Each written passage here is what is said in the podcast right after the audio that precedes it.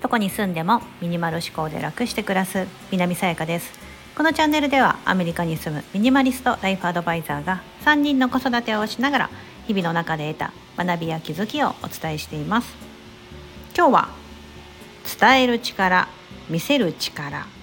で自分を伸ばす方法というようなテーマでお伝えしたいと思います。伝える力見せる力はい見せるというのはですねあのこのチャンネルのあチャンネルじゃないごめんなさいこの配信のテーマに書いている通り目で見る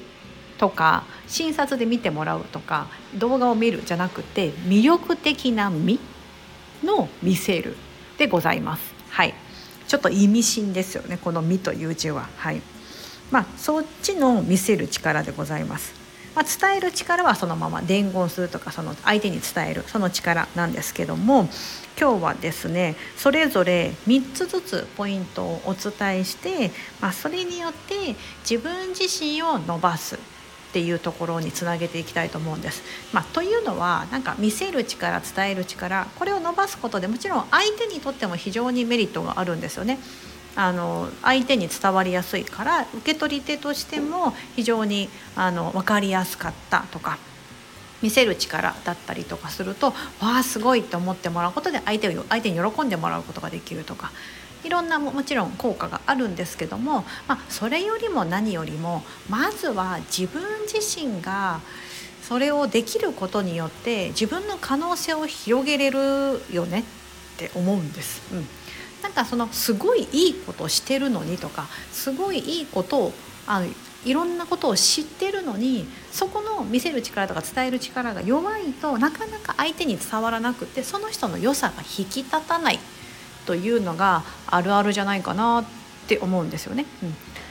またはそんなに別に大した知識でもないのに 変な話ですよ、まあ、ちょっとあのあれですけどそんな大した知識とか別にそんな大したことないんだけどあの人が言うとなんかすごいように聞こえるとかあすごいように思うとか思わず欲しくなってしまう。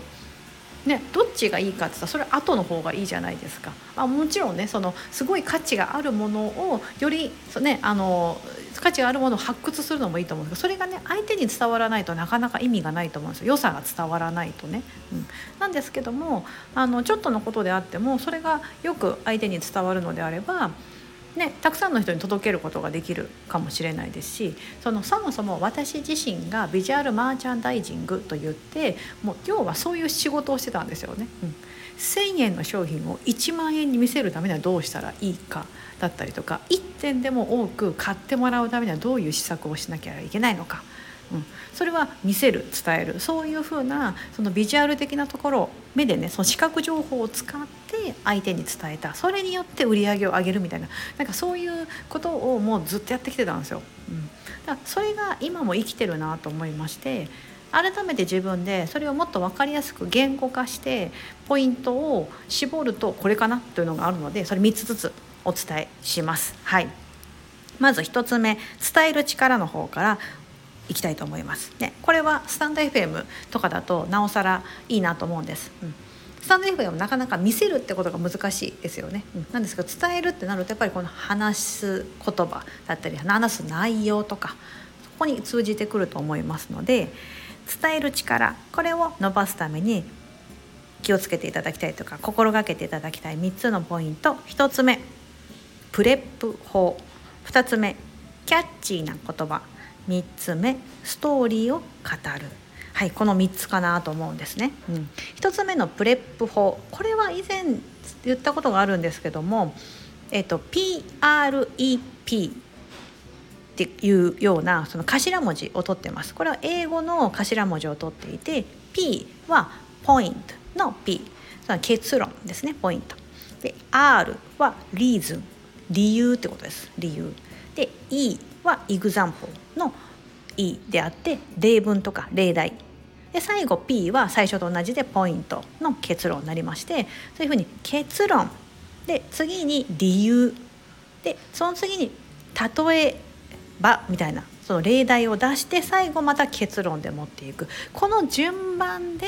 相手に伝えるとものすごく伝わりやすいですよというのがPREP 法です。これはあの話し言葉だけじゃなくて書く時も有効だったりします。はいね、あのなんか読んでる時にですねうん、なんか何が言いたいのかもうずっと最初ずっと長くて 何を言いたいのか分かんなくて最後に結論があるとかなるとそこにたどり着くまで多分みんな心折れちゃうと思うんですけど初めに結論があってで次に理由が書かれててで例えばこういうことですよねっていうのがあった後やっぱりこうだよねって結論に持っていく。この PREP 法の順番を守りながらやると非常に相手としても分かりやすいですしあなるほどなと。うん。こういう伝えるっていうところにすごいいいあの順番だと思いますのでこれが1つ目。伝える力ではやっぱりプレップ法っていうのを1つ覚えていただくといいんじゃないか。ということが1つ目で2つ目がキャッチーな言葉。これは例えば YouTube 皆さんも見ると思うんですけど YouTube のサムネイル画像。Instagram だったら1枚目の表紙って言われるところ。スタンド FM だったらこの配信のタイトルですよね。うん。ここにキャッチーな言葉キャッチーというのはこうなんか心をつかむみたいな感じです、うん、相手の心をつかむような言葉が何か入っているとあ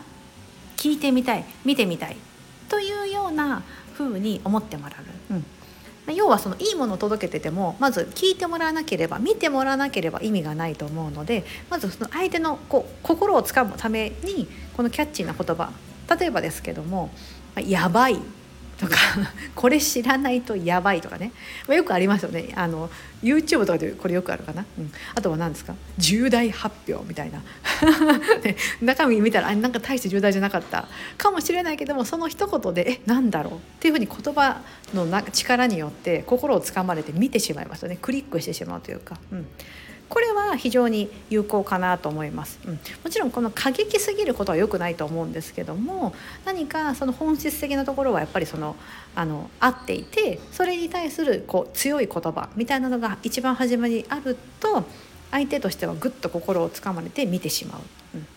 というような服につながるのでこれはあのちょっと気にしていただくといいのかなと思うんです。ここで遠慮してしまうとなんかその良さがやっぱり伝わらないまずは人目に触れないとみたいなところがあるんだったらそこはためらわずに一度使ってみるっていうのはいいんじゃないかなと思います。で3つ目ストーリーを語るですこれは何かいいものを届けたいとか、うん、あのこんなことができますよかもしれないし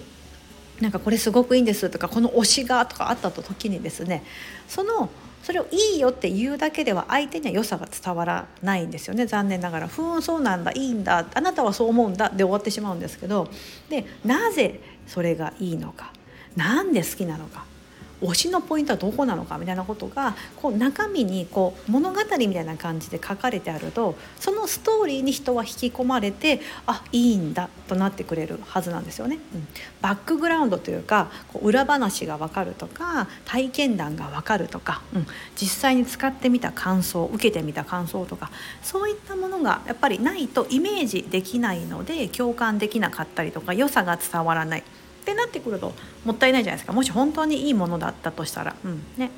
というような感じでこの伝える時にもやっぱりストーリーを語る。自分の体験だそのなんかえなんかこんなこと聞いてもみんなあれかなと思わずに出してみる、うん、それがその人にとっては欲しかった情報になるかもしれないので。こういうふうにして今伝える力の3つお伝えしました。1つ目がプレップ法。2つ目キャッチーな言葉。3つ目ストーリーを語る。でございます。さあ続きまして見せる力魅了するのみですね。見せる力これに行きたいと思います。はい。これも3つありますので1つ目が最初の2秒が勝負。2つ目何を伝えたいか。3つ目映えるバランス。この3つです。はい。じゃあちょっと簡単に説明していきますが1つ目の最初の2秒が勝負というのはもうこの情報化社会も現代のこの情報化社会においてみんな情報を受け取ること、まあ、検索して自分で勝手に見に行けることに慣れてしまってるので、うん、もう情報がありふれてるあり溢れすぎてますよね。うん、なのでやっぱりそこにあの見てもらいたいと思ってもなかなかいろんな情報に埋もれて自分のね届けたいことが埋もれてしまうっていうのが結構一番辛いところかなと思うんです。うんたくさんの人に届けたいその必要としてくれてる人届けたいと思ってもなかなかそれが人目になんかねそこに行き着かなければ手に取ってもらえなかったりすると思いますので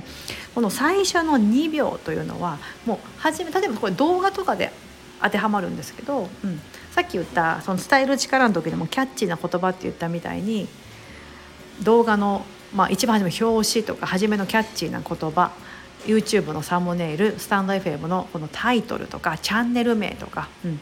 何でもそうなんですけどここのこの最初のパッといった第一印象ですよね。最初の2秒っていうのはここがやっぱり勝負だなと思うんです。ここであいいなって思ってもらわなければもう他の情報ありふれてるので他にやっぱ流されてしまうので、うん、このパッと見て人目に引くとかまあそれだったら色合いもし目で見るものだったら色合いとかもそうですよね。うんなんか薄いなんかこう今にも消えてしまいそうななんか文字の色で書かれてたら誰の目にも止まらないと思いますがなんかすごいくっきりした色合いでバチッと太字でとかなってくるとおってこう人目に留まる、うん、だからこの最初の第一印象ってところが大事でこの最初の2秒っていうところを気をつけていただくといいんじゃないかなと思います。2つ目何を伝えたいか。まあこれはこう本質的なところですけども初めにぐっと心をつかんだのに中身がすっからかんっていうパターンよくあると思うんですけどこれだと意味がないのでぐっと心をつかんだのであればその掴んだ心を逃さないようにして何本質的なところで何をこの動画この配信この写真では伝えたいのかってところが分かる。これがさっきの伝える力とあの関わってくると思うその時にじゃあストーリーを語ってみるとか、うん、ですごい綺麗な写真があって人の心を掴んだ、何も文字がなくてもバッて人目が人がハッてするようなこう風景の写真があった。じゃあそれはどこの場所なのか。それに見てあの撮った自分は何を思ったのかとか。そういったバック背景が分かる、うん、だからあのやっぱりこういうふうな、まあ、例えばそれは地球を守ろうだかもしれないしそのメッセージとしては。うん。かその自分なんてやっぱりちっぽけだ今思ってる悩みなんてちっぽけなもんだよ。みたいな感じなのか何何をその見せたことによって伝えたいのかっていうのが分かればいいと思うんですよね。うん。ゃないと人ってなんかバンって見せられたものも何が言いたかったのか分かんなかったら混乱すると思いますしなんかモヤモヤしちゃうとはずなんですよね、うん、だからその答えを必ず用意しておくっていうのが大事かなと思います。3つ目映えるバランスですけどもこれは、えーと、例えば家の中の風景だったりとか自分の写真自分のまあ自撮り写真とか何でもいいんですけど風景の写真でもいいんですけどやっぱりバランスって大事だなと思うんです。うん、あのなんかその撮る角度だったりとか映り込むもの、うん、だったりとかを調整することであのやっぱり人にあいいなと思ってもらえる写真に仕上がるとか動画に仕上がるとか、うん、見せる力ですので例えば私がやってたのはそのビジュアルマーチャンダイジングってってこうマネキンとかね小売業のディスプレイっていうところだったんですけどそれもパッと見ては欲しいと思ってもらわなきゃいけないので色のあのコーディネートの色の配色だったりとかそのスタイルですよね。カジュアルなスタイルなのか、うん、なんかこうちょっとシックな感じなのかとかいうふうにしてそのバランスをこう絶妙なバランスに持っていかないと人にいいって思ってもらえないのでそのバランス感覚のところです。でなんかいやとは言っても難しいと思うので例えばですけど家の中で写真撮ろうと思った時にえーと、すごい殺風景な場所をパチリと撮るだけじゃなくてそこに何かちょっと観葉植物を置いてみるみたいな風にするだけでも一気にその観葉植物がいい役割果たしてくれて何でもない殺風景な場所が非常によく見える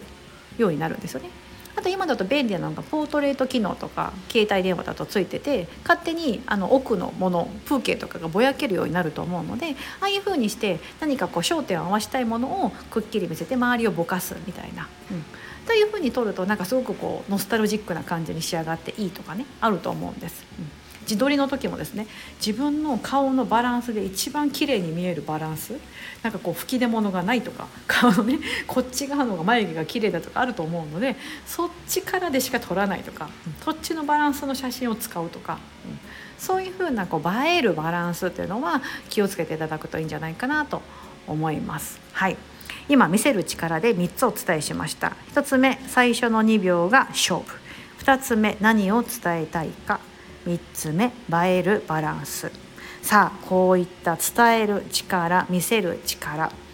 でぜひぜひなんかせっかくいいもの持ってるんだったらせっかくいいのを伝えたいのであればはい。こういったことをちょっと気をつけていただくだけでも全然違うんじゃないかなというふうに思っております。えー、ちょっとここからお知らせになりますが実はインスタグラムでですねあの新しいアカウントを開設しまして、えーと、ちょっと数時間前にですねあの私の本アカウントの方で公開しました。はいで それテーマがですねなんどういうテーマかと言いますとあの本当のアカ本本アカウントメインのアカウントはミニマリストこのチャンネルのテーマスタンド FM のチャンネルのテーマでもあるどこに住んでもミニマル思考で楽して暮らすという、まあ、暮らし周りのお話をあのことをインスタグラムでも発信してますしやってるんですけどあの最近私はこうフリーランスとして2年ちょうど、まあ、過ぎるぐらいになりまして自分がこの自分の得意だったりとか好きなことでこう発信したりとか、まあ、仕事につなげてきたっていうのもあって同じようにそういうふうにやってみたいなっていう思ってる方がいたりとか、うん、あとは何だろうその、まあ、発信って難しいと思うのでそれをもっとうまくやりたいとか効率よくやりたいなとか思ってる方がいたり。でも誰に言っていいか分かんないしなんかどれ見て今ねその情報化社会だからどれ見ていいか分かんないしなんかいろいろ怪しそうじゃないですか。ね、やたらバカ高いセミナーがあったりとかもあるありますので、うん、なんかそういうふうに思ってる方に届けれたらいいなと思って新しいアカウントをね一つ新しく作りました。もうなんか2つアカウント運用するのめっちゃ大変なんですけど でもなんかやりたい届けたいって気持ちのやっぱ強まったんでそっちをちょっと一つ開けて今この概要欄の方にですねリンクをあの貼ってますのでもしよければそちらも合わせてフォローしていただけたらアメリカで小躍りして喜んでますので ちなみにコンセプトです。すいません。コンセプトは「そのままで大丈夫。あなたの才能見つけます」これです。はい、才能開花プロデューサー的な感じのあの自己実現プロデューサーじゃないですけど、はい、なんか自分自身の可能性ってもっとあるんじゃないかだったりとかもうなんかよく自分がわからない自分迷子だっていう思ってる方にはあの結構響くような内容がいろいろあるんじゃないかなと思いますので、はい、ぜひそちらも見ていただければと思います。今日は伝える力見せる力で自分を伸ばす方法というようなことで伝える力3つ見せ,、えー、見せる力3つのポイントをお伝えしてみました。ここまでお聴きいただき本当にありがとうございます。今日が皆様にとって素敵な一日になりますように。